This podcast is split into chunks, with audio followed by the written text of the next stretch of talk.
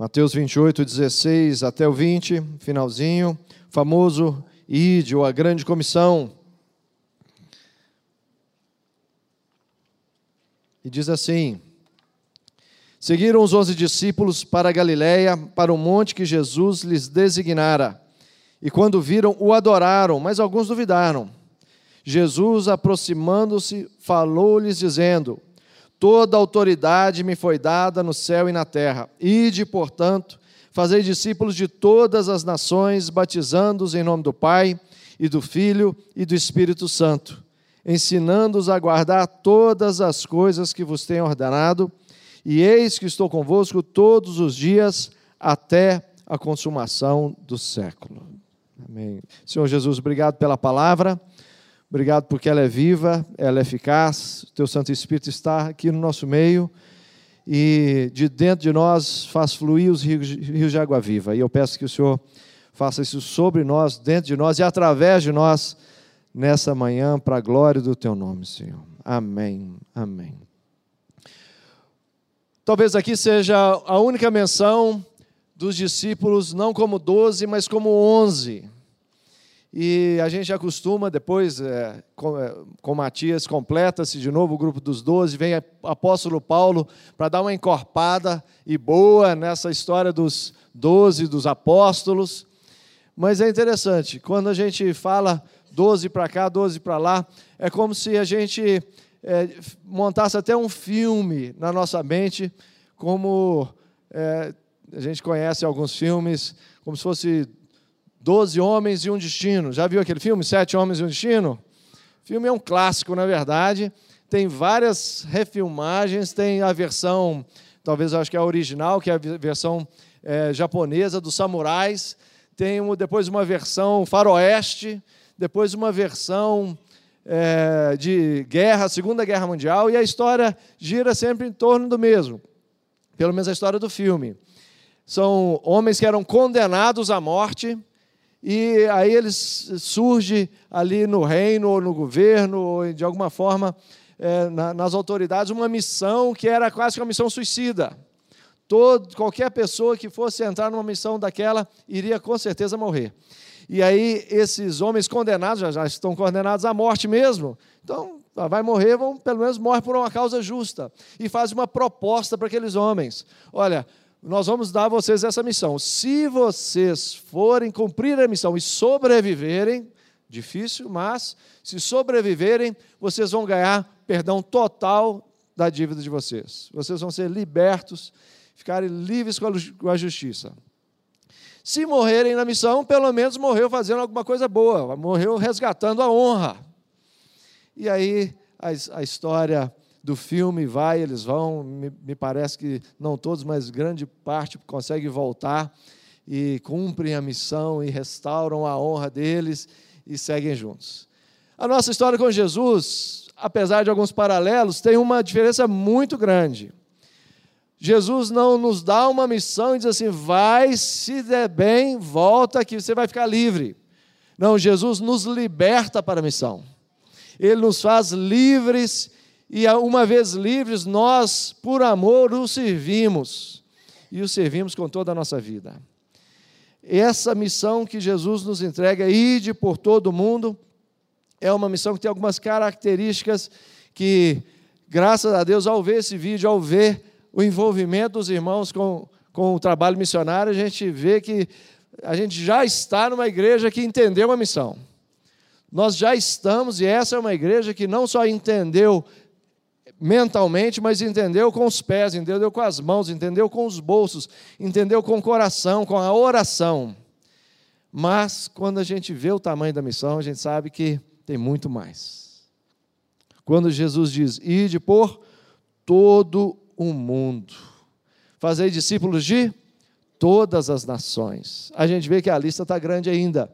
E nós somos desafiados a isso de uma forma muito mais ampla, muito mais intensa. Eu queria, a partir desse texto, a gente dar uma olhadinha de como é que essa, o que, que eu tenho a ver com essa missão. A quem enviarei? Esse é o tema da, dessa semana da conferência. A quem enviarei? O que, que eu tenho a ver? É, tem a famosa piadinha gospel, né? é, eis-me aqui, envia o meu irmão, não é? é a, a, a piadinha missionária. Eis-me aqui, envia meu irmão. Mas a gente sabe que isso só fica na piada e não é nem uma piada muito engraçada, é mais sem graça, porque o assunto é sem graça. Eis-me aqui, envia-me a mim. Foi assim que o pastor Mali leu no início do culto. A primeira coisa que a gente vê nesse texto é que esse grupo missionário vai muito além dessa turma mostrada aqui no vídeo. O grupo missionário inclui você, inclui a mim, inclui a todos nós. Todos nós somos chamados a essa missão. Todos nós fazemos parte desse exército. E aí, esse grupo, quando eles foram chamados, os sete lá no filme, para ir para uma missão, o grupo foi subdividido, foi organizado, e no filme é interessante quando é, a versão da guerra, da Segunda Guerra Mundial desse filme, eles são organizados, um tem uma liderança, o outro faz isso, outro faz aquilo, como se fossem patentes na guerra, e eles vão para aquela missão. E muitas vezes a gente acha que só existem duas patentes no reino de Deus. A patente dos pastores e pastoras e a patente dos missionários das missionárias. O resto fica só do lado de cá da televisão assistindo. O resto fica como se tivesse ligado vendo um filme no canal da TV, enquanto eles é que vão fazer a obra. E aí a gente vê o vídeo e puxa vida, que legal. Mas eu mesmo não me envolvo. Quando o Senhor chama, na verdade, sim, nós temos duas patentes no reino de Deus. Uma patente é a patente do general. E esse tem dono, chama Jesus Cristo. A outra patente é a dos soldados, e somos todos nós. Todos nós estamos envolvidos nessa obra, nessa jornada missionária, e todos nós somos soldados. Não existe patente diferente. Não existe nada que fale assim: esse irmão é mais espiritual, essa irmã é mais chegada de Jesus, então é ela que se envolve com a, com a jornada missionária. Não, todos nós somos chamados. Muitas vezes a gente acha que lá no céu vai ser o seguinte: quando é, o Senhor Jesus voltar, as trombetas vão tocar e vai começar a chamar um por um. Ou senão, quando é, uma leva for chamada aos céus e morrer e subir, vai chega morrer um pastor, toca as trombetas, tapete vermelho e o negócio vai ser aquela festa no céu. Aí entra o pastor. Aí depois, missionário. Missionário morre, sobe e, oh, gente, olha que legal, o missionário está chegando. E aí abre a porta lá para ele. E aí, não, mas quando eu morrer, vai subir, eu vou subir, tem que ficar batendo na porta. Ô, oh, gente, ô, oh, gente, alguém abre. Ô, gente, nós esquecemos lá, fulano. Abre a porta para ele. É, deixa ele entrar. Sobrou um pão de queijo aí para ele? Pega lá, deixa pelo menos um pãozinho de queijo para ele aí, porque a festa já acabou. A gente acha que não, mas muitas vezes a gente se classifica assim. A gente, e a gente, ao, ao nos classificarmos assim, achando que nós somos menos no reino de Deus, eu acho o seguinte: eu não posso me envolver, porque Deus vai abençoar, Deus vai ungir, Deus vai derramar sobre quem tem as altas patentes. Eu sou soldado raso, eu não me envolvo, eu fico quietinho. Se eu puder arrastar uma cadeira, para mim está bom. Mas o Espírito foi derramado sobre toda a carne. O Espírito foi derramado sobre jovens e velhos, sobre homens e mulheres, sobre gente de toda raça, toda tribo, toda nação. E por causa disso, todos nós somos capacitados. Quando a gente olha a história da igreja, o que a gente vê, a história do reino de Deus, do povo de Deus, desde lá do Antigo Testamento, o que a gente mais vê é Deus usando gente que talvez ninguém usaria a gente vê a história de José, um menino que alguns falam mimado, um menino que era o preferidinho do pai e da mãe. Os irmãos não gostavam dele, todo mundo rejeitava, mas Deus pega e vai usar esse para fazer toda uma história linda, e metade de Gênesis ocupa a história, é ocupado pela história de José. Um menino, um garoto, mas que se torna um dos homens mais importantes da história de Israel. Débora, tanta gente fala que é, a, a, a, Bíblia é machista, é isso e aquilo, é patriarcal. É, sim, a cultura naquela época era patriarcal, sim. Mas a gente vê Deus no meio de uma cultura patriarcal, tirando Débora e fazendo dela juiz ou juíza no meio de Israel, uma pessoa de referência no meio da nação. Gideão, o agricultor chorão. Gideão, colocado como juiz, era um cara vacilante. Você pega a história de Gideão, você vê que o tempo todo ele está tentando escapar e Deus trazendo ele de volta. Davi, nem o pai de Davi deu ideia para ele. Não é? Não é isso que aconteceu com Davi? Samuel chega lá para ungir um dos filhos de, de, de, do, do, pai de Davi, que era Jessé. Um dos filhos de Jessé, e aí chamou, chamou, alinha todo mundo. Samuel dá aquela olhada e o Senhor fala assim: não é nenhum desses. É engraçado porque Samuel fala assim: não é nenhum desses aqui. O Jessé demora a cair a ficha. Ele fala assim: ó, oh, alguém chama Davi lá, tinha esquecido, estava nem aí. Gente, alguém chama Davi nem para chamar, para colocar ali no meio, para compor, para mostrar. Olha aqui, meus filhos todos, nada. E Davi se torna o grande, a referência de reinado para Israel. Amós, um criador de ovelhas, usado por Deus para profetizar. Neemias, copeiro do rei, usado na reconstrução de Israel.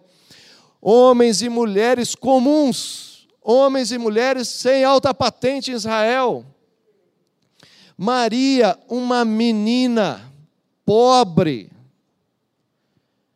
mas que o Senhor visita e o anjo fala assim: Você é agraciada, você é bendita. E ela fica assim: Olha, como é que é, aprove do Senhor me achar nesse lugar, eu que não sou nada em Israel, mas o Senhor fez talvez o maior presente que alguém, especialmente uma mulher, poderia receber: dar a luz ao Senhor, ao Salvador. E é isso que Maria fala no cântico dela. Jesus, quando vai separar os, os seus discípulos, os seus apóstolos, ele chama a gente que não tinha nada a ver com o que estava acontecendo em Israel.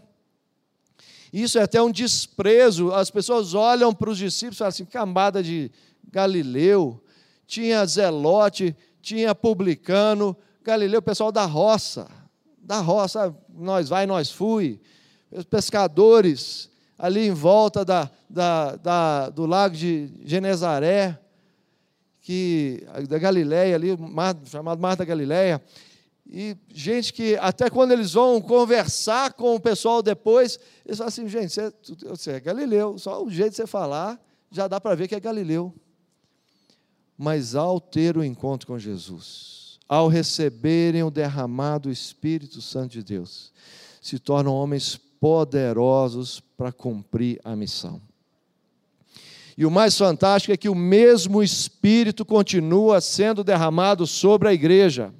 O Espírito de Atos 2 é o mesmo Espírito que está sobre essa igreja, sobre cada vida, sobre cada família. Por isso, nós não podemos entrar no nosso casulo e falar assim: eu não tenho nada com isso, ou eu não posso fazer, o máximo que eu posso fazer é dar uma pequena oferta.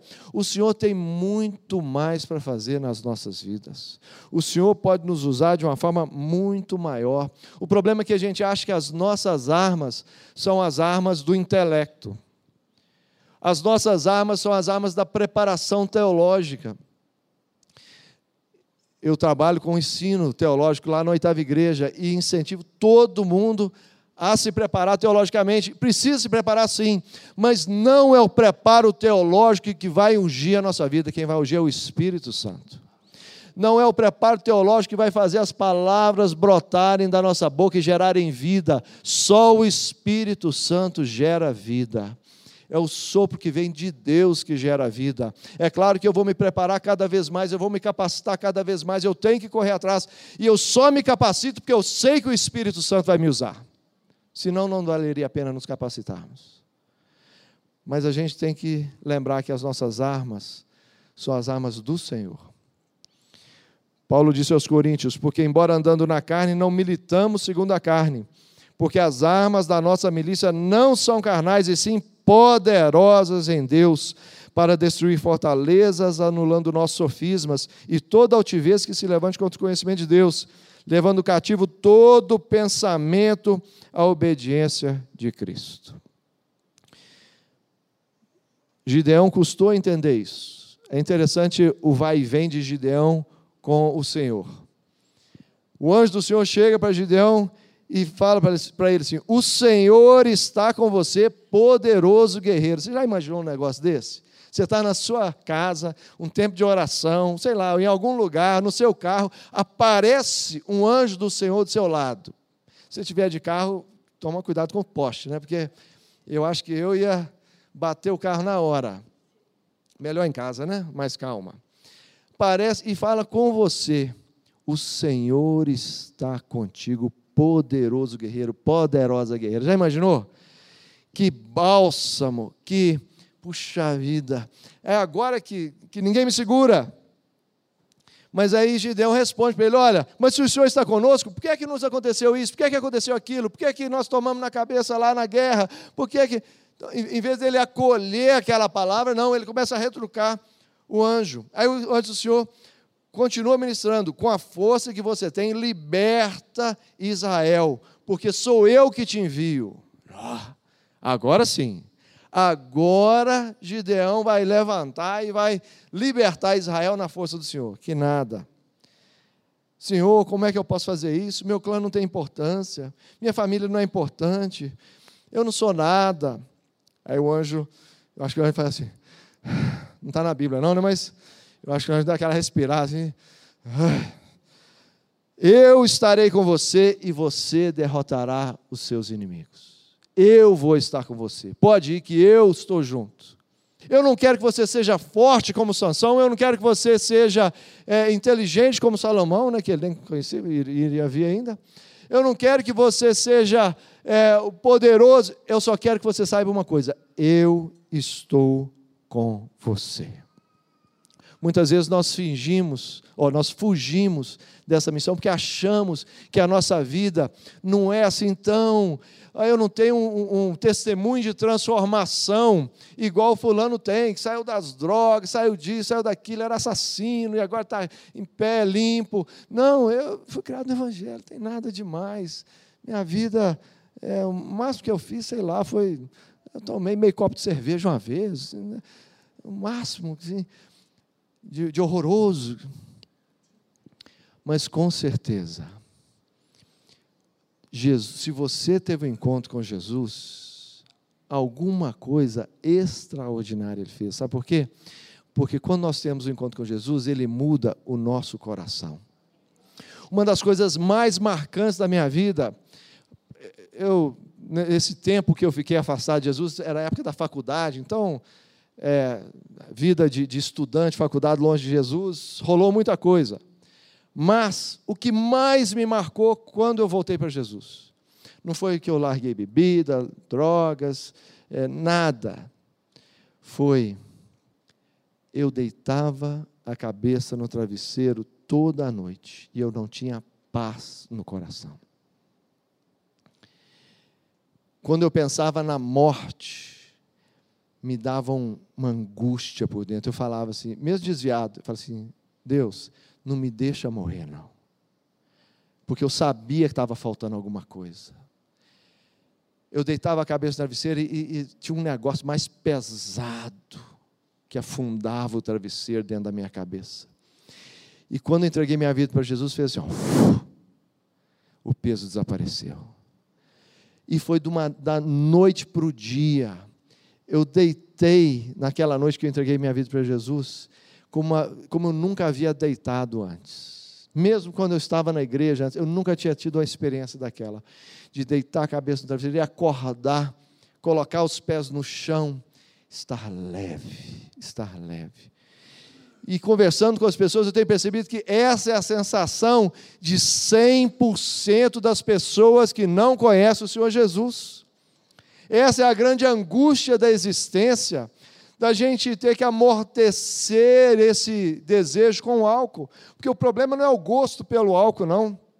O que eu vejo nos meus amigos, e eu tenho lá os grupos de WhatsApp que eh, eu sou o único crente, é, é post de bebida do início do dia ao final do dia. Eles postam na segunda-feira, loucos para chegar à sexta-feira. eles vivem a semana loucos para isso, mas no fundo, no fundo, o que eles estão fazendo é entorpecendo essa falta de paz dentro do coração. E sabe quem é que tem uma resposta para isso? Nós.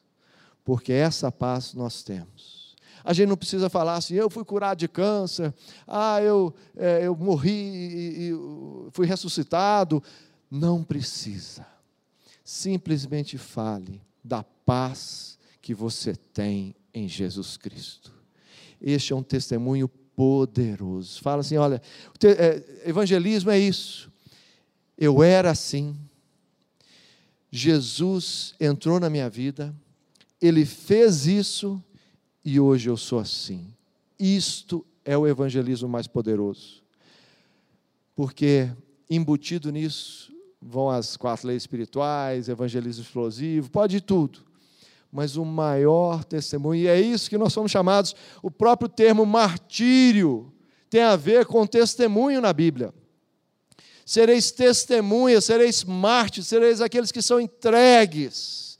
A própria vida já foi entregue por causa do Senhor. E é interessante como é que Paulo elogia os Tessalonicenses quando ele diz assim: porque de vós repercutiu a palavra do Senhor não só na Macedônia e Acaia, mas também por toda parte se divulgou a vossa fé para com Deus, a tal ponto de não termos necessidade de acrescentar coisa alguma. Pois eles mesmos, no tocante a nós, proclamam que repercussão teve o nosso ingresso no vosso meio. E como deixando os ídolos vos convertestes a Deus, para servirdes o Deus vivo e verdadeiro, e para guardardes do céu o seu Filho, a quem ele ressuscitou dentre os mortos, Jesus, que nos livra da ira vindoura. Está lá no início de Tessalonicenses, primeira carta, versos 8 a 10. Essa foi a história dos Tessalonicenses.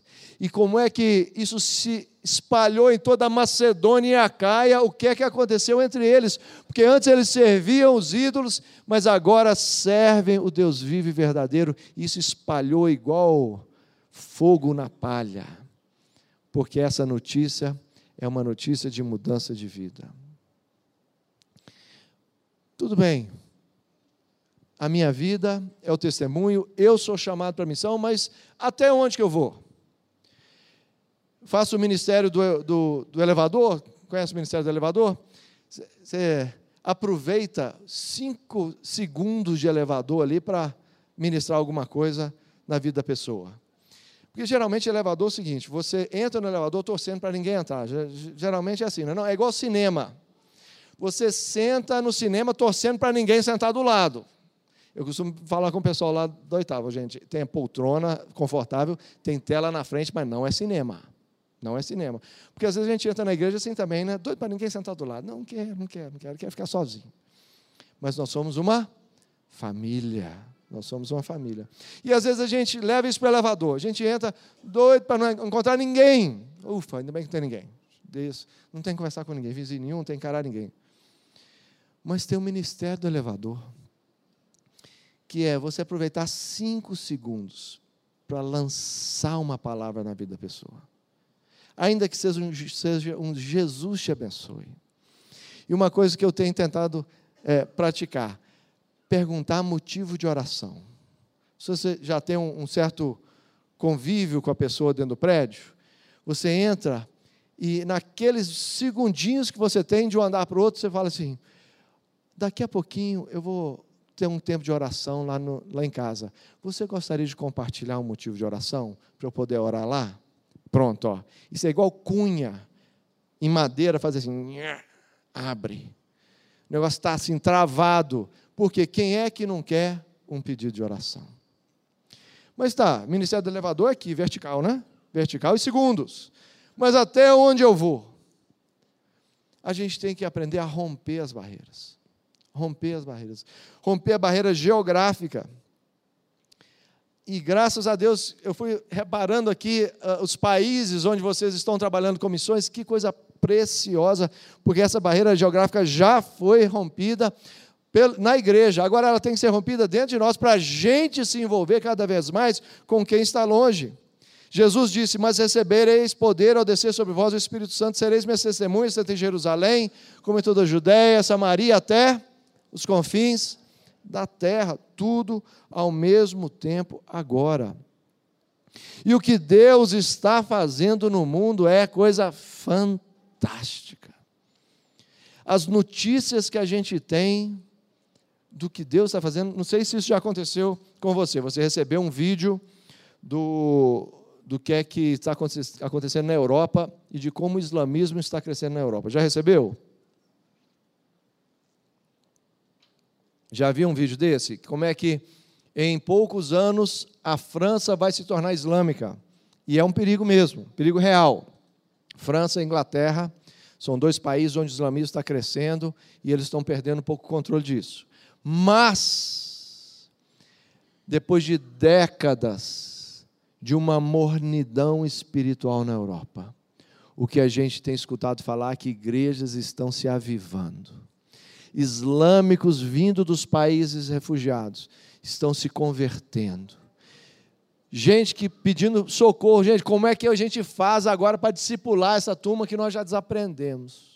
Pedindo socorro, porque igrejas e mais igrejas abraçando missões de novo. E antes, é, campo missionário, agora que a gente tem visto, é, é, escutado notícias da, da Europa, de que Deus está avivando igrejas ao redor de toda a Europa, inclusive na França e na Inglaterra. Ah, não, mas isso está na Europa, porque a Europa é mais cristianizada. As notícias do Oriente Médio são mais de arrepiar o cabelo ainda, mais de deixar a gente é, com os olhos cheios, porque um dos lugares que mais cresce a igreja no Oriente Médio, sabe onde é? No Irã. O Irã tem experimentado um crescimento da igreja, igrejas sendo plantadas ao redor do Irã, como nunca se ouviu falar na história. Nós escutamos pastor Samé aqui, veio ao Brasil, e eu tive essa oportunidade de ir visitar a igreja dele lá no Egito. Pastor Samé, a igreja presbiteriana do Cairo, no Egito. Ele de família de pastores, ele pastor já, é um senhor já, talvez aí nos seus 70 anos de idade, e ele fala o seguinte, a gente escutou dele aqui, depois lá nós pudemos ver com os nossos olhos, islâmicos convertidos ao Senhor Jesus de todas as idades, de todas as idades. E ele falou o seguinte: o que está acontecendo no Egito e no Oriente Médio, eu nunca ouvi falar em toda a minha vida gente se convertendo, gente tendo encontros com Jesus assim, de ver Jesus, de sonhar com Jesus, de acordar sonhando com Jesus, ir lá bater na porta do missionário, do irmão, do cristão, lá e falar assim: olha, o que eu vi é coisa. É, é, a única coisa que eu posso explicar aqui foi um encontro com o Senhor Jesus. Me fala desse Jesus. E conversões, e conversões, e conversões. Nós escutamos o testemunho pessoalmente lá de um irmão que era radical do Islã não era terrorista, mas era de uma célula hiper radical que matava cristãos, e ele falou: Eu pessoalmente matei cristãos. E aí ele ficou doente, foi parar no hospital, ninguém conseguia descobrir o que, que era, ele só piorando, piorando, piorando. Uma noite, sozinho no quarto, aparece para ele o Senhor Jesus. Ele é curado. Como Gideão, ele ainda reluta um tempo até se curvar, se entregar a Jesus se torna não agora um radical islâmico, mas um radical para Jesus, não matando, mas salvando. E o testemunho que ele deu, confirmado pelo pastor Samé, que um vilarejo inteiro se entregou a Jesus Cristo com a pregação dele. Ele chegou no vilarejo e, ele, e, e pastor Samé falando o seguinte: olha, isso não acontece no Egito ou pelo menos não acontecia. Uma pessoa pregar publicamente e ninguém encostar a mão nele. Eles até brincaram assim, é porque ele era radical antes, o pessoal já sabia, né? É igual o cangaceiro quando converte, né? O pessoal fica com medo de, opa, não encosta não, que o cara mata. Mas não, ele no meio de um vilarejo pregando numa praça pública. O pessoal juntando, conversão em massa, em massa. Há um livro escrito Um vento na casa do Islã. Foi escrito recentemente, traduzido há dois anos atrás, me parece, para o português. Um vento na casa do Islã. Que fala exatamente isso. Nos últimos 15 anos, 20 anos, não mais do que 20, começou um movimento de conversões em massa do islamismo para o cristão, para o cristianismo. O que, que é isso? Em toda a história, desde o ano 700 até hoje, até 20 anos atrás, não tinha registro de conversões em massa do islamismo para o cristianismo. Tinha era países inteiros que foram engolidos pelo islamismo mas conversões de islâmicos a Cristo não tinha notícias. Tinha uma pequena notícia lá atrás, mas uma coisa assim, pequena. Mas de 15, 20 anos para cá, são inúmeros os, as conversões em massa. Quando fala conversões em massa, é milhares de pessoas em certas regiões se convertendo a Jesus Cristo.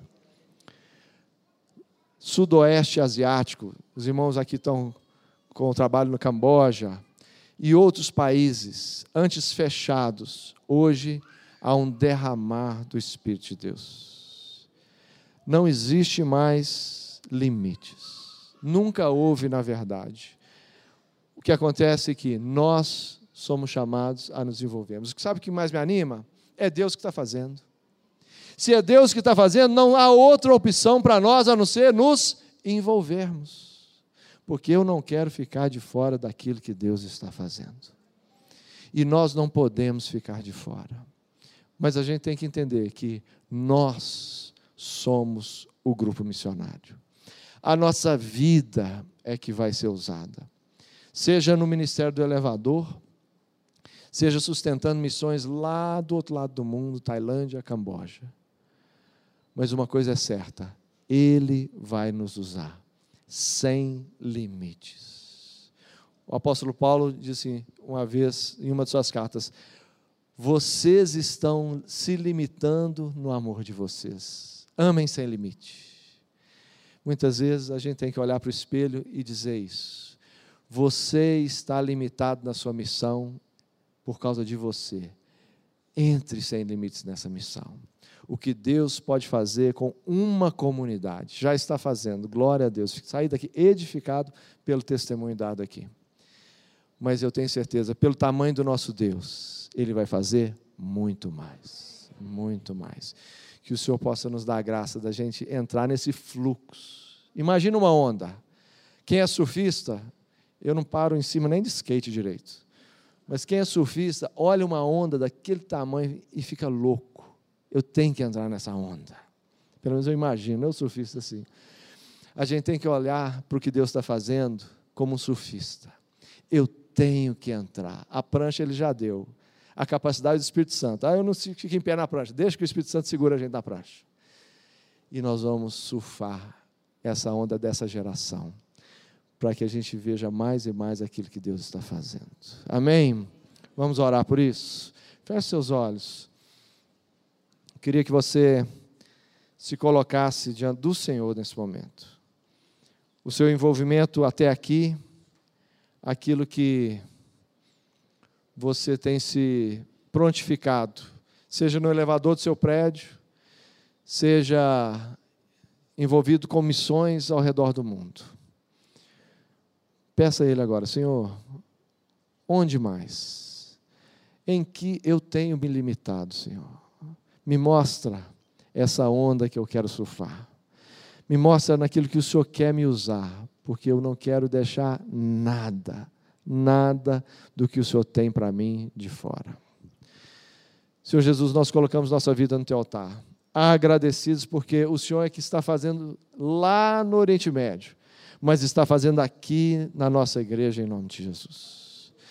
Que esse culto precioso, essa adoração, a palavra, o testemunho dos irmãos que estão no campo, tudo isso possa entrar dentro do nosso coração como uma bomba que explode, gerando vida e conduzindo a nossa vida para o centro da tua vontade. Porque eu tenho certeza que o Senhor tem mais para nós do que nós temos experimentado. O Senhor é o Deus abundante, o Senhor é o Deus que faz fluir rios, rios, rios de água viva. E se temos experimentado algo até aqui, nós queremos mais, Deus. Por isso, nos ajuda a remover aquela bagagem que está trazendo peso, nos ajuda a remover aquela visão embotada e nos traz uma visão nova, renovada, para a glória do Teu nome, Deus. Seja nas finanças, seja no envolvimento pessoal, seja na oração, seja no ir até o campo. Dados na graça, Deus, da gente perceber que nós não estamos no Teu poder. Como Gideão, nós estamos nos movendo no poder do Senhor.